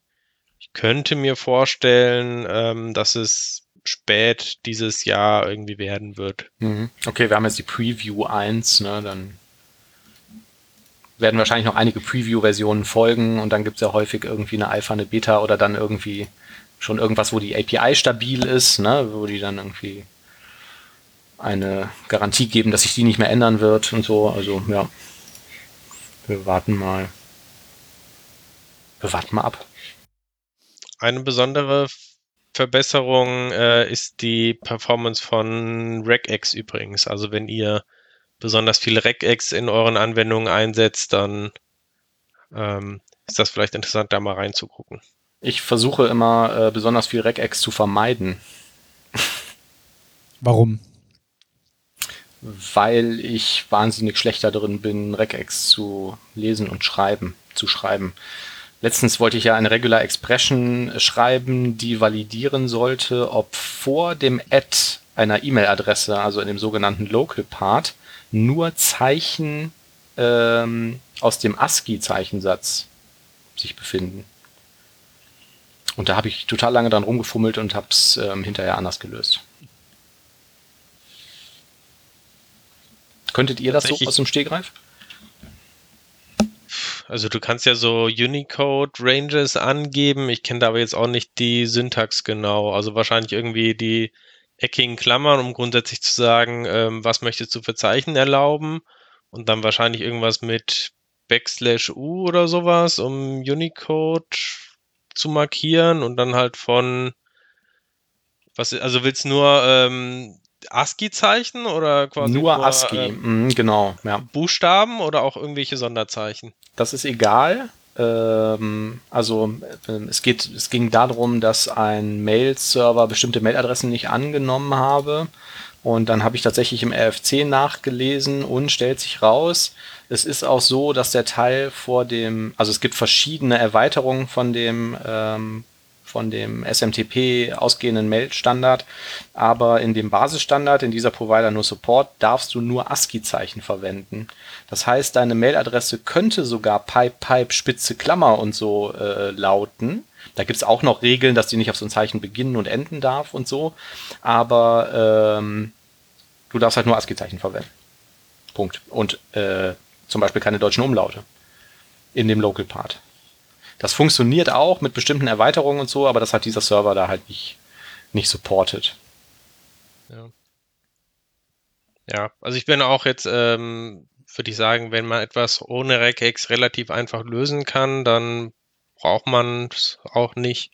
Auf der anderen Seite würde ich jetzt auch nicht ähm, spezifisch jetzt irgendwie Regex aus dem Weg gehen. Also manchmal ist es halt schon einfach, Nein, das, das zu schreiben. Ja.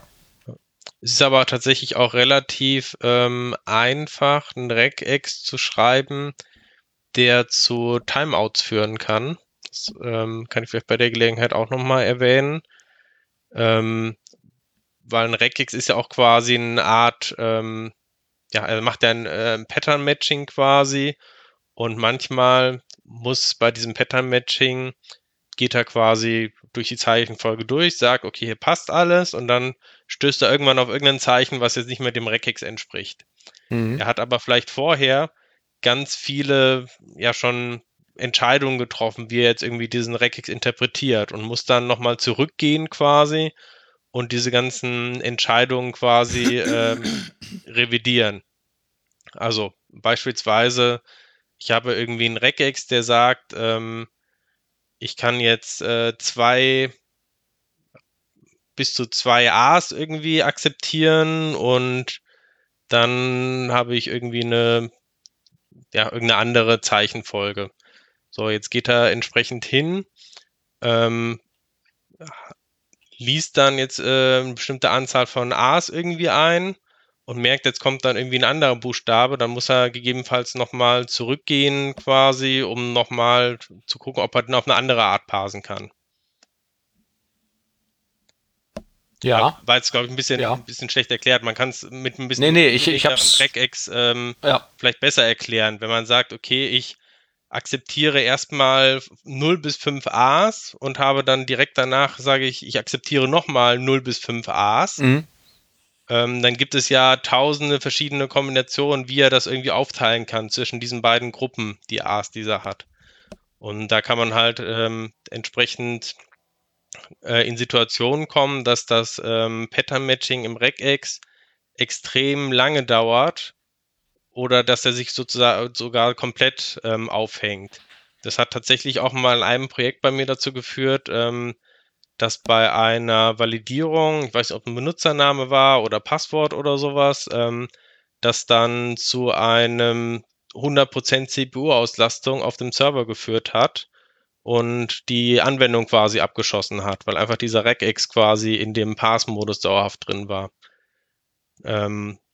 Da habe ich dann gelernt, man kann bei .NET im Regex auch einen Timeout-Parameter angeben und sagen, okay, versuch maximal jetzt eine Sekunde lang oder sowas so ein Pattern-Matching zu machen. Das ist dann quasi noch so ein bisschen der Notanker, wenn trotz jetzt ähm, ja, einem gut geschriebenen Regex, wenn man vielleicht doch einen Fehler gemacht hat, dass der dann nicht dazu führen kann, dass man eben den ganzen Server irgendwie abschießt.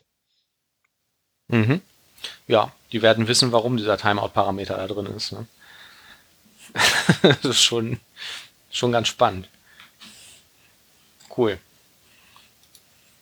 Da gibt es auch bestimmt dann irgendwie so Regular Expressions, die ähm, kursieren, ähm, die irgendwie 10 Minuten brauchen, um irgendwie einen einfachen String zu verarbeiten oder so.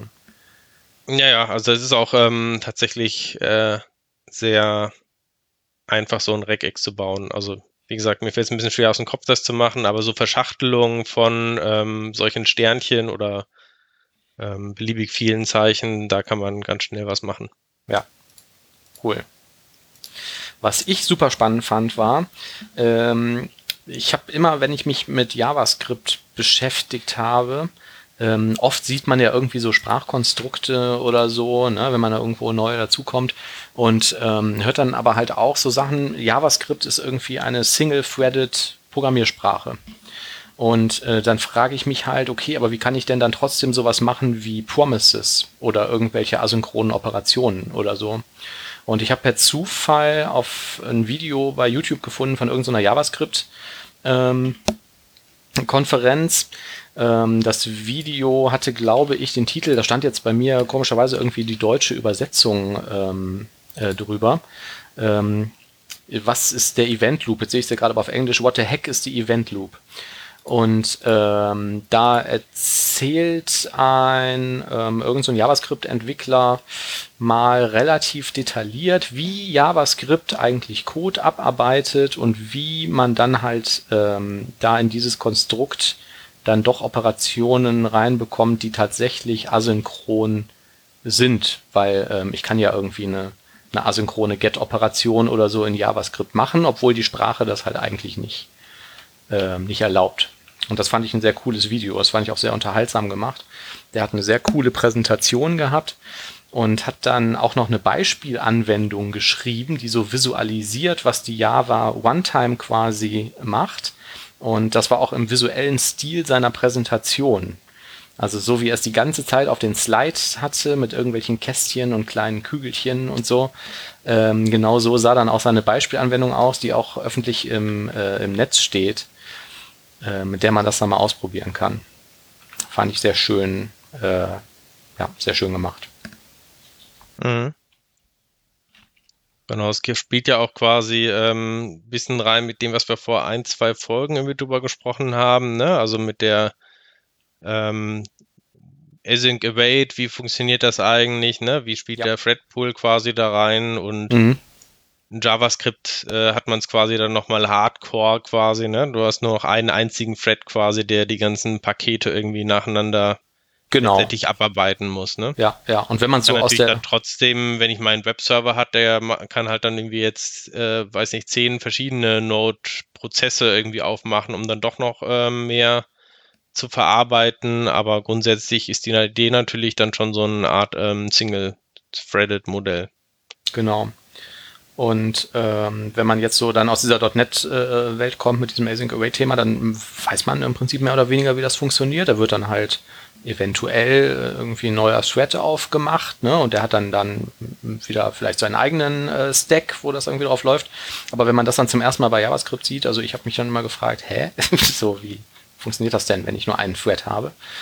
Aber und, eigentlich äh, ist es doch, ähm, müsste es recht einfach zu verstehen sein für Leute, die noch aus der ganz alten Windows-Programmierung kommen. Ne? Also ja. da gab es ja auch quasi entsprechend ähm, ja, den, den Event-Loop irgendwie, ne, wo man immer dann in, auf irgendwelche Nachrichten quasi horcht, die Windows einen entsprechend schickt, darauf reagiert.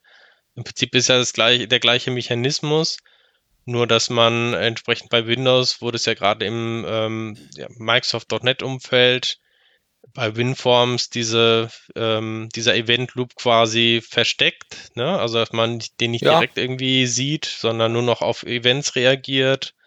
Ja, ähm, teilweise ähm, noch nicht mal so versteckt. Also bei Windows Forms erinnere ich mich dran, da gab es auch irgendeine Klasse, ähm, die quasi diese Event Loop ein bisschen abstrahiert hat, wo du dann immer sagen konntest, do Events oder Possess Events no, oder Application so. Application do Events. Ja, ja, genau, ja. Die, die dann quasi erzwungen hat, jetzt wieder diese, diesen, diese Pool abzuarbeiten. Ähm, ja, das war mir so im Prinzip auch klar. Ähm, aber bei so einer WP also selbst bei einer Windows Forms Anwendung kannst du ja irgendwie sagen, so starte mir einen neuen Thread und mach das und das asynchron und das Ergebnis schreibst du mir dann zum Beispiel in diese Queue rein weil ich dann wieder irgendwie das UI manipuliere oder so. Was ich mich aber immer gefragt habe, ist, wie kann ich denn in JavaScript überhaupt irgendwas asynchron starten, wenn es doch, wenn ich doch gar keinen Task aufmachen kann oder keinen Thread aufmachen kann? Ja, machst du ja bei .NET eigentlich, machst du es ja auch nicht wirklich, ne? Also du startest ja nichts asynchron, sondern meinetwegen, ich habe jetzt ähm, ich schreibe asynchron in Datei rein, irgendwie sowas File, Write, uh, All Async. Mhm. Ähm, dann sind das ja entsprechend, also die einzige Sache, wo ich wirklich ähm, quasi auf irgendwas warte, sind ja letztendlich immer irgendwelche IO-Operationen. Ob das jetzt das Netzwerk ist, ob das jetzt irgendwie ein Timer ist, der abläuft oder was auch immer. Das sind ja quasi Sachen, die im Betriebssystem passieren ja. Und wo ich dann eine Benachrichtigung quasi wieder bekomme, wenn diese Operation abgeschlossen ist. Ja. Das heißt, dafür allein muss ja kein extra Thread irgendwie dann aufgemacht werden. Ja.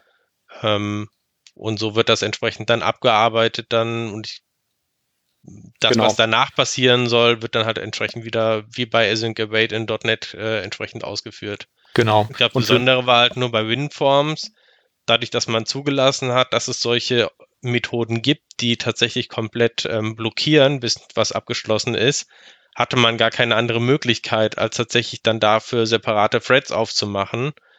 Und ich glaube, dass, also ich denke, Node hat wahrscheinlich da auch mit so ein bisschen Standard geschaffen, dass halt einfach alle Operationen grundsätzlich, auch wenn sie ähm, aufs Dateisystem gehen, lokal halt immer asynchron passieren und ähm, dadurch halt äh, ja, dieses Modell überhaupt ermöglichen mit dem Single-Threading. Ne?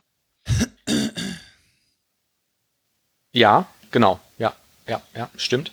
Ähm, ja, was für mich aber dann halt so die, die grundlegende Erkenntnis war, war das, was du jetzt gerade so als das Betriebssystem geschildert hast, dass das quasi immer Teile der Laufzeitumgebung sind und dass du diese eigentlichen mhm. Operationen in JavaScript nicht schreiben kannst, sondern dass das halt in C implementiert ist, weil du zum Beispiel ein Window.setTimeout äh, hast, ähm, was dann vielleicht asynchron läuft und dir dann das Ergebnis irgendwie wieder auf diese auf diese Callback-Queue schreibt, ne? aber dieses äh, Window wird halt vom Browser bereitgestellt und ist dann irgendwie eine C++-Implementierung, die irgendwie asynchron läuft. Ja, stimmt, ja. Und ähm, ja, das fand ich halt einen ganz coolen Vortrag. Fand ich, also ja, mich hat das sehr schön abgeholt in so Fragen, die ich mir schon immer gestellt habe.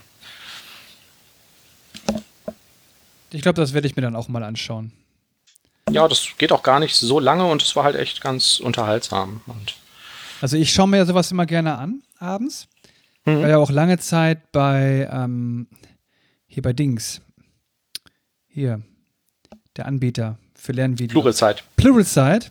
Ja. Ja, habe auch diverse Videos von Udemy. Und äh, mir ist aufgefallen, wenn ich die abends, wenn ich abends mal nicht pennen kann, mhm. ja, dann lege ich mir quasi so mein MacBook ins Bett und schaue mir das an und dann penne ich normalerweise innerhalb von zwei Minuten ein. Interessanterweise. Ja. Ja, ich gucke mir sowas auch manchmal abends an. Ich merke aber auch, wenn ich so im Bett liege, so nach ungefähr 15 Minuten ist immer so mein Level erreicht, wo ich dann nicht mehr aufnahmefähig bin für sowas. Ja, das ist genau ähm, die Zeit, wo man dann normalerweise einschläft. Ja, genau. Wahrscheinlich ist das so, ja. Lustige Fehlermeldungen haben wir letztens noch darüber diskutiert. Ähm, das hatte ich hier noch aufgeschrieben. Wir haben irgendwie eine Datei gehabt und dieser Datei-Upload, diese Datei, die hochgeladen wurde, die dürfte nicht größer als 5 Megabyte sein. Und dann haben wir darüber diskutiert, wie die Fehlermeldung lauten müsste und das Ergebnis war dann irgendwie, die Dateigröße darf 5 Megabyte nicht übersteigen. Woraufhin ich dann gesagt habe, ja, aber das ist doch jetzt noch kein Grund, die anzuzeigen. Wir müssten doch zusätzlich hinschreiben, die Dateigröße darf 5 Megabyte nicht übersteigen, tut sie aber. Und ich weiß gar nicht, haben wir es dann da so auch eingebaut? ja, ich weiß nicht, vor allem das Wort tut ist jetzt ja. nicht so das beste Deutsch, ne?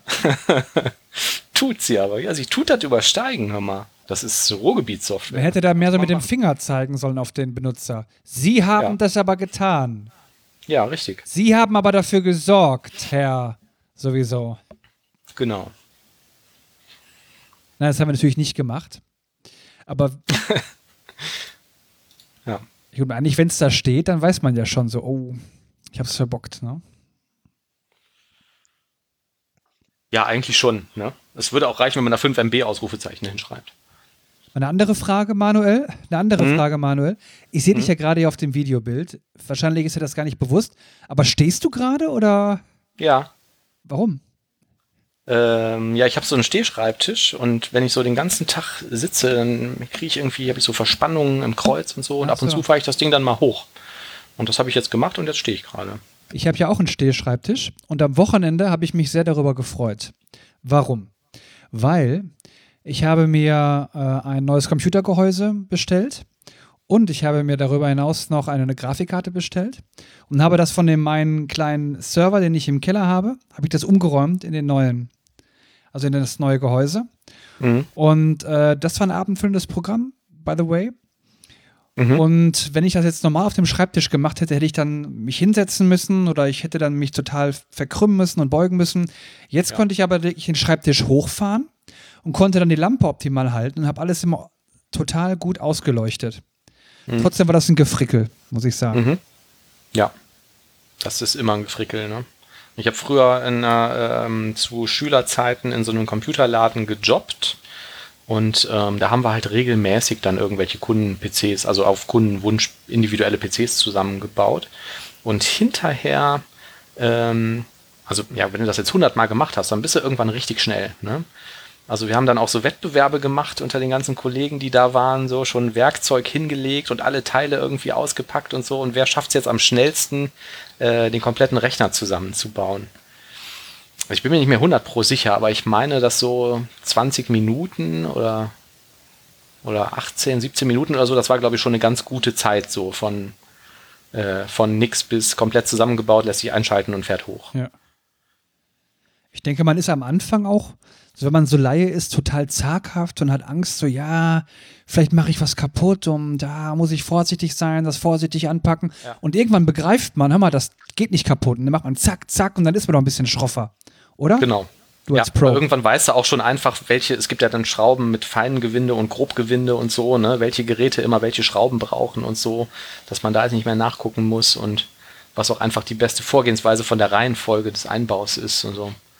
Ich habe aber wenn auch ich das jetzt den ganzen Tag machen erlebt. müsste, würde ich verrückt werden. Oder? Ich mein, Ja, ganz im Ernst. habe ich das auch sehr schnell nicht mehr gemacht. Ich habe auch schon oft erlebt, dass ich einen PC zusammengebaut habe und er fuhr dann nicht hoch. Oder dann so ganz schön Lüfter fahren kurz an und er schaltet sich dann direkt aus oder Ja. solche ganzen Geschichten. Ja. Und es war auch relativ oft dann entweder irgendwelche Hardware-Inkompatibilitäten zwischen Komponenten oder tatsächlich auch mal kaputte Komponenten. Ne? Und da ist Mhm. dann gut, wenn man einige Rechner zu Hause hat und man kann dann irgendwie um bestimmte Komponenten rumtauschen oder sowas, ne, um einen Fehler einzugrenzen. Auf jeden Fall. Aber wenn man jetzt komplett neu anfängt, ne, das erste Mal hier so Rechner zusammenbauen und schaltet das Ding an und funktioniert erstmal gar nicht, Ja. ähm, stelle ich mir das auch ziemlich scheiße vor. Furchtbar. Ich, ich habe das auch gerade, wo du das erzählst, so ein Déjà-vu an meine Kindheit, wie das dann so ist. Man hat ja irgendwie kein Geld und dann wollte ich aber dann auch, auch irgendwie einen tollen PC haben und so und habe mir dann den ersten 386er zusammengebaut mit irgendwelchem Geld von, keine Ahnung, Weihnachts-, Geburtstagsgeschenken oder so. Und es war dann äh, nicht mehr genug Geld für die Grafikkarte da und mein Bruder hat so einen Laden in Düsseldorf aufgetan, die haben gebrauchte Hardware verkauft. Und da habe ich dann irgendwie für einen Apfel und ein Ei irgend so eine VGA-Karte gekauft und ähm, war dann zu Hause am Samstag, habe die eingebaut und die war halt kaputt und ging nicht.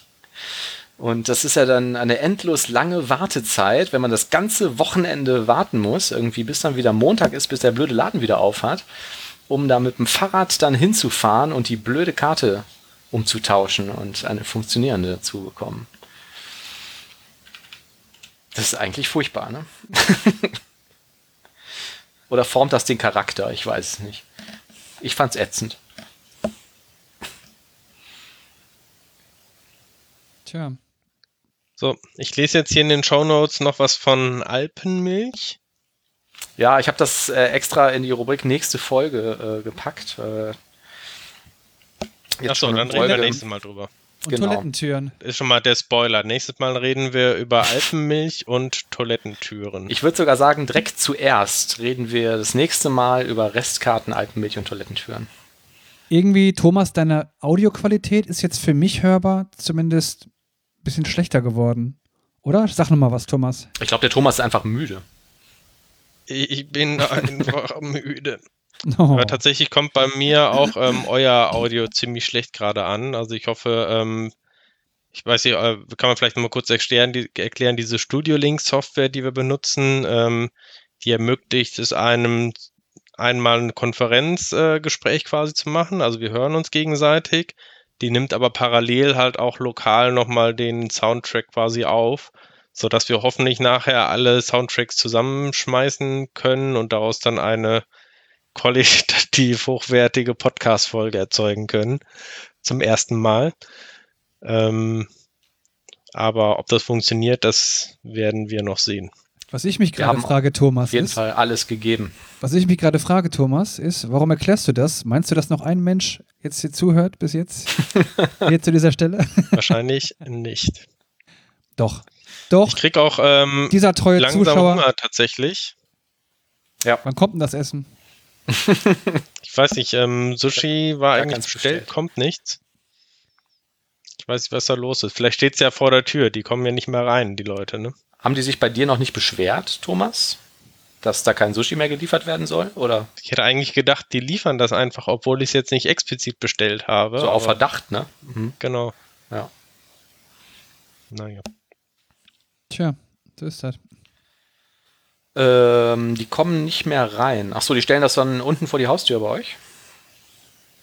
Wohnungstür, genau. Ja. Wohnungstür, ja. Unter die Eiche. Ja. Da ist beim letzten Mal ein Eichhörnchen eingegangen, das machen die, glaube ich, nicht mehr. Das Beste Äh. war ja, als jetzt irgendwie dieses ganze Thema Homeoffice überall schon in Nachrichten war und ich irgendwie auch schon seit zwei Wochen irgendwie am Zuhause am Arbeiten war, hatte äh, ich ein Paket bestellt bei Amazon Und normalerweise nimmt das halt immer mein schon recht alter Nachbar, also schon, ja, also ich würde mal sagen, der ist mindestens 80 irgendwie an. Und ja. Und auf weiter. jeden Fall hätte ich gedacht, dass sie dann zumindest jetzt äh, in der aktuellen Situation mal gucken, ob derjenige zu Hause ist. Mhm. Oder wenn er nicht zu Hause ist, das dann bei irgendeinem anderen Nachbarn abgeben, der halt nicht irgendwie jetzt so ein 80-jähriger ähm, Typ ist. Ja. Und ich war tatsächlich an dem Tag zu Hause, habe dann Benachrichtigungen irgendwie auf mein Handy bekommen. Das Paket ist jetzt bei ihrem äh, Nachbarn abgegeben worden. Ach ja. Also das fand ich auch irgendwie ein bisschen Aha. irritierend. Ist es auch. Ja. Wäre vielleicht eh mal ein Anreiz, mal wieder einfach bei seinen älteren Nachbarn zu klingeln und mal zu fragen, ob es denen gut geht. Ne? Ja, das kriege ich ja dann jedes Mal mit, wenn ich meine Amazon-Pakete abhole quasi. Aber die meisten haben, glaube ich, wirklich ziemlich Angst, mit irgendjemandem so in Kontakt zu treten. Nehme ich mal an. Also wenn du dich als Risikogruppe zählst und äh, Ach so, weißt, ja. dass sie im Grunde genommen dich nicht mehr beatmen werden oder so, im schlimmsten Fall, dann überlegst du dir zweimal, ob du dem die Tür öffnest. Gesundheit. Danke. Ähm, ja, natürlich. Ja. Wenn er eh schon Erkältungssymptome zeigt, ich glaube. Ja. Bei mir war das heute so, als ich im Supermarkt war. Ich hatte mich vorher unglaublich verschluckt. Ähm, und ging halt rein und war dann auch am Husten. So. ja. Und die Leute, die halt dann den Mundschutz getragen haben, die haben mich wirklich ganz böse angeguckt. Und ich habe mich, dann, hab mich dann selber auch komischerweise auf einmal ganz schlecht und auch vor allen Dingen schuldig gefühlt. Mhm. Wo ich, ich habe ja, obwohl ich jetzt nicht krank bin, ich habe mich hier nur verschluckt, aber trotzdem habe ich mich schuldig gefühlt. Es tut mir leid, dass ich huste, es tut mir leid. Ja. Verrückt. Aber das geht ja, das mir auch so. Ich versuche in der Öffentlichkeit ähm, aus keinem Grund mehr mich irgendwie zu räuspern oder zu husten, weil ich einfach nur Angst habe, dass ich böse angeguckt werde. Das ist interessant, wie schnell solche, solche sozialen äh, Zwänge entstehen. Ne? Ja. Und ich weiß nicht, ob ich das mal erzählt habe, aber ich habe eine ähm, irgendeinen genetischen Defekt scheinbar, den aber tatsächlich auch 10% der Bevölkerung irgendwie haben. Ich glaube, das heißt irgendwie hat Schuh-Syndrom oder so. Das denkt mir jetzt nicht aus. Und das führt dazu, Klingt aber wenn, sehr ich die, wenn ich in die Sonne gucke, also nicht direkt in die Sonne gucke, aber wenn ich irgendwo in helles Licht gucke oder es ist halt, ähm, ich komme von einer dunklen Umgebung in eine helle Umgebung, dann muss ich niesen. Das, okay, das habe ich auch schon mal gehört. Mhm, ja. ja, also das ist wohl relativ häufig irgendwie. Ich dachte auch immer, das wäre ganz normal irgendwie, das hätten alle, aber mhm. ähm, das ist halt in der aktuellen Situation halt auch irgendwie uncool, weil ich jedes Mal, wenn ich irgendwie aus dem Haus rausgehe, dann muss ich erstmal irgendwie vier, fünf Mal niesen. Und jetzt in, in Köln irgendwie, da ist die Wahrscheinlichkeit auch relativ groß, dass da immer halt Leute gerade rumlaufen. Die gucken einen dann auch schon böse an. ähm, da wirst du echt böse angeguckt, wenn, wenn man niest? Okay. Ja, irgendwie schon. Ich war, ähm, ich habe ähm, ähm, hab ja Heuschnupfen. Und wenn das jetzt so in den Tagen, wo es so warm war, ähm, merke ich dann auch, wie meine Augen anfangen zu jucken und dann äh, niese ich auch häufiger mal. Und wir waren im Supermarkt und ähm, immer wenn ich in diesen Supermarkt komme, muss ich auch niesen. Und zwar oft dann irgendwie so fünfmal in Folge oder so. Und das war jetzt dieses Mal auch wieder so. Und dann hatte ich mich aber wieder beruhigt und bin durch den Gegend gelatscht und bin an so einem Gang vorbeigegangen, wo so eine Frau auch zweimal genießt hat.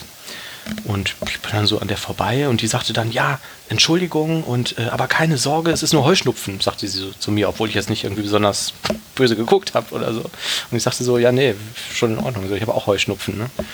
Und dann sagte sie, ja, das käme hier durch die Belüftungsanlage, weil ähm, die wohl irgendwie hier keinen Pollenfilter hätten und immer wenn sie hier reingehe und so, würde sie irgendwie niesen müssen.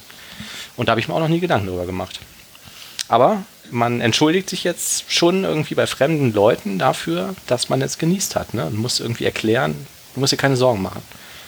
Ich habe einfach Heuschnupfen. Vielleicht kann ich mir irgendwie ein Zertifikat von meinem Arzt holen, dass ich niesen darf, irgendwie, weil es wegen Licht ja. ist. Ja. Aber wenn ich der Mob mit schlecht. Fackeln jagt, solltest du es dabei haben. ja. So, haben wir es geschafft? Ja, weiß ich nicht. Hat jemand einen schmutzigen Witz oder so? Die hast doch du normalerweise, Olli. Ja, mal einen Corona-Witz suchen? Oder ist das darf man das nicht machen? Ich habe noch nie einen gehört, der wirklich lustig ist, aber ich lasse mich gerne überraschen. Während du suchst, kann ich aber so lange erzählen, dass dieser Reflex vom Thomas photischer Niesreflex heißt. Beschreibt das Phänomen, dass manche Leute niesen müssen, wenn sie plötzlicher Helligkeit ausgesetzt sind. Ja, aber da gibt es auch so eine Abkürzung auf Englisch und die, Achu-Syndrom. Mhm. genau, irgendwie ein bisschen opportun gewählt. Ach, übrigens, ich habe jetzt, ich fand das so interessant, dass ich das irgendwie schon jedem zehnmal erzählt habe, aber ich glaube, hier habe ich es noch nicht erzählt. Ähm, ich habe erfahren oder gelernt, dass ähm, das englische Wort News, ne, also die Nachrichtensendung, ne, dass das eine Abkürzung ist. Das war mir vorher nicht bewusst. Wollt ihr wissen, wofür? Ja. Notable Events, Weather and Sports. Im Ernst? Ja. Das ist interessant, oder? Das ist doch Das ist eigentlich der wirklich cool. perfekte Abschluss, oder? Der Folge. Genau. Ja. Eigentlich schon. Ein Exploding Head. Dann hören wir uns in zwei Wochen wieder, hoffe ich. Alle gesund. Ja. Ist dann eigentlich immer noch, ähm, ist dann eigentlich immer noch Kontaktsperre oder sind wir dann wieder gemeinsam vor Ort? In zwei Wochen sind wir nicht gemeinsam vor Ort. Okay. Bis zum Tschö. 19. geht es mindestens weiter. Bis dann. Tschüss. Ciao.